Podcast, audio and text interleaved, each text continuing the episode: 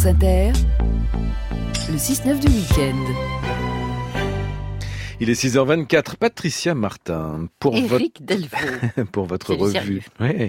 Revue des expos, vous nous emmenez dans le Morbihan, euh, au musée euh, de Pont-Aven, pour une exposition consacrée à l'artiste Pierre Talcoat. Et vous en parlez ce matin avec le commissaire de l'exposition, Olivier de, la... Olivier de Valade. Olivier de Valade, bonjour. Bonjour. C'est une rétrospective d'un grand artiste que vous avez l'honneur là de nous, nous présenter. Talcoat, je, présente, je prononce bien? Parfaitement. Bien. Mais c'est pas la première. Il y en avait une au, Grand Palais il y a des années de ça. Oui, en 1976, c'était l'occasion de découvrir euh, effectivement un très, un très grand peintre qui euh, a été euh, très célébré de son vivant et qui peut-être aujourd'hui est un peu moins connu ou je dirais plutôt mal connu.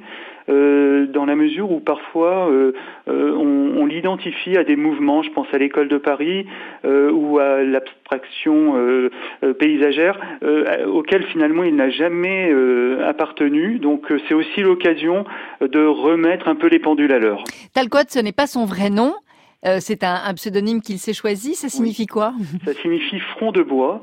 Et euh, c'est intéressant ce choix-là. Il est né Pierre Jacob et pour se distinguer de son célèbre euh, homonyme euh, Max Jacob, au début des années 20, il a choisi ce nom-là pour affirmer aussi la dimension de la frontalité qui va en fait parcourir tout son tout son, son travail.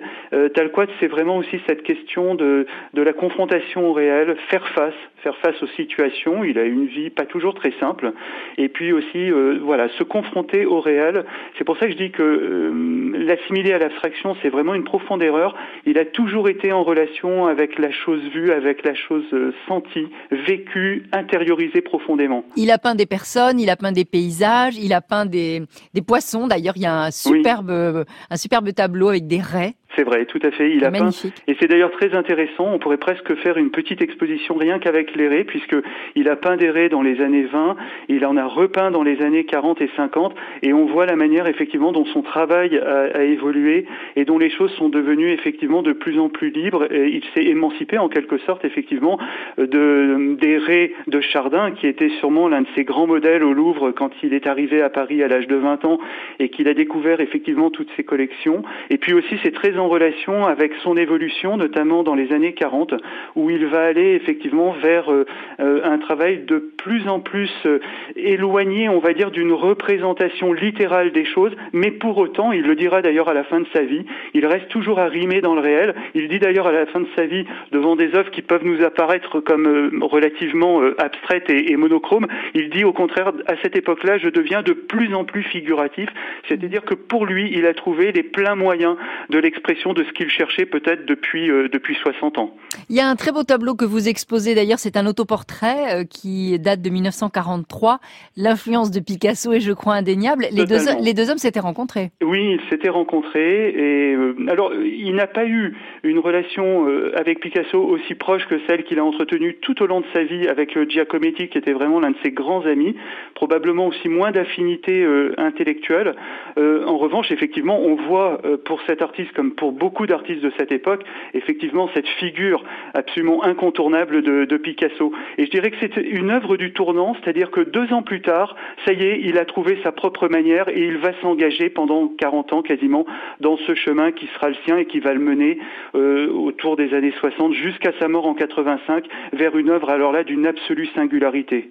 Quel est le tableau Alors c'est une question difficile hein, que je vous pose, mais quel pourrait être le tableau qui le représente le mieux?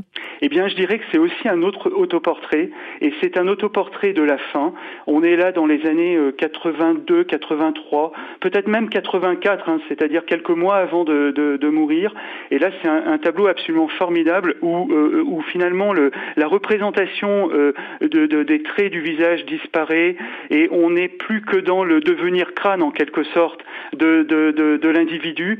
Et c'est une représentation qui devient une sorte d'autoportrait de tout le monde, pour paraphraser d'ailleurs quelqu'un qu'il a bien connu, c'est-à-dire euh, Gertrude Stein, dont il a fréquenté et dont il a fait le portrait aussi. Et dont il a fait un formidable portrait qui nous a été offert par la famille euh, Bénézit, qui est un des chefs-d'œuvre effectivement de, de Talquat et sûrement un des plus beaux portraits de Gertrude Stein, avec certains portraits aussi de Giacometti. Et donc dans cet autoportrait de la fin, finalement, euh, on, ça peut être aussi notre propre autoportrait portrait, c'est-à-dire que là, on, on, est dans l'essentiel à la fois de la peinture.